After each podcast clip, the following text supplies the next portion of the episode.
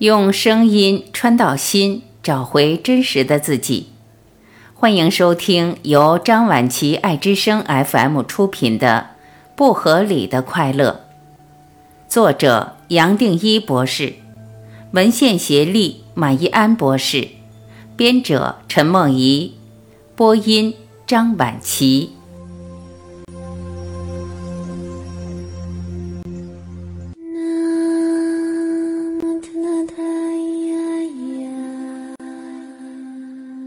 三，心情帮助我们生存。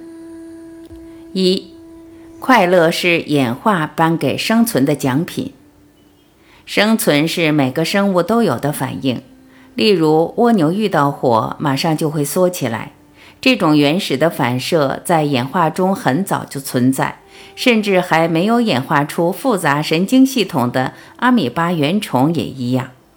自然向着有营养的方向前进，躲开有毒的环境，离苦得乐，在大自然中是可以帮助生存的本能。也就是说，就连情绪都是符合生存的反应，尤其快乐。有趣的是，快乐不是单一脑区的产物，不光是大脑可以影响快乐，就连中脑、小脑对快乐都有直接的影响。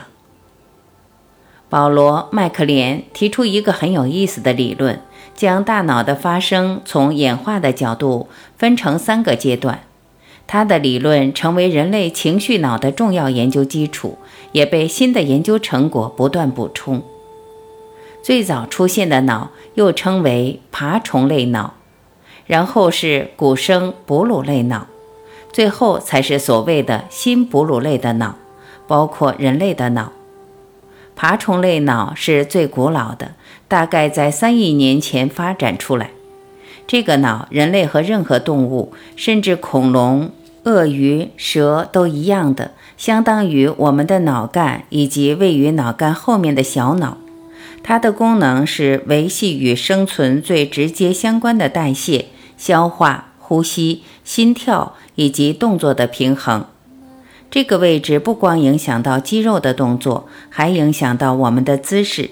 它本身就可以产生情绪的反射，主要和生存的警戒反应有关，也影响，也影响醒睡周期。脑干不光是可以产生一些基本的负面情绪，还可以产生愉悦和兴奋的感受，两者都和生存有关。例如，性的兴奋感让物种能繁衍下一代。再比如，愤怒能让肌肉紧绷，临场发挥最大的作用，在打架时更有机会得胜。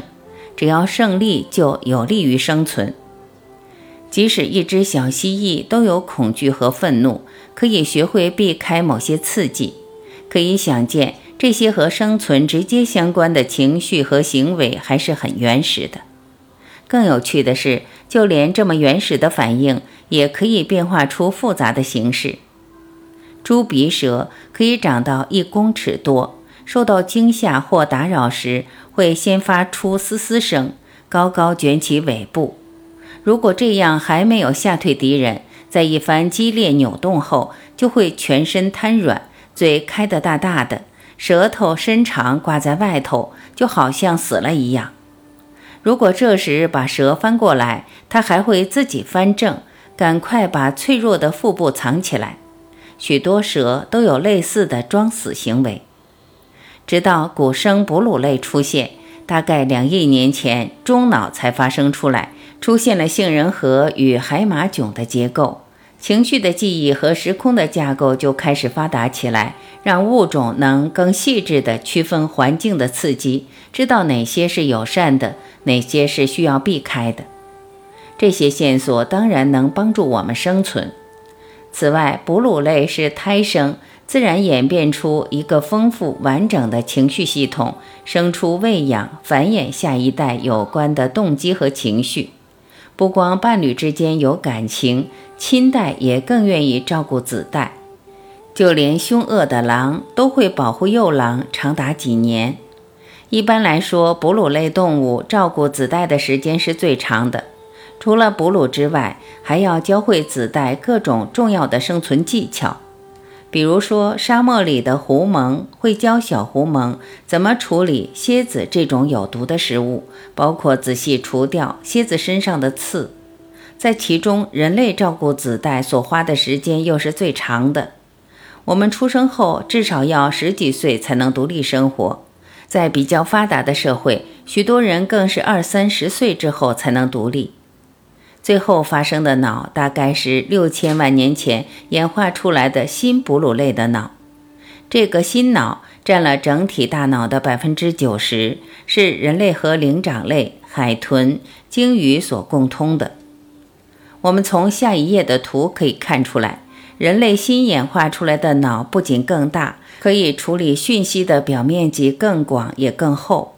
此外，相对于旧脑只有三到五层神经细胞，新脑是由六层神经细胞组合起来的。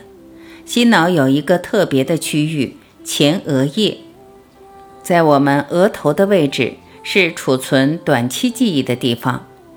以人类来说，不光是前额叶变得比较大、比较发达，同时也有更多通往其他脑区的神经连接，而得以发展出更复杂的认知和情绪表达。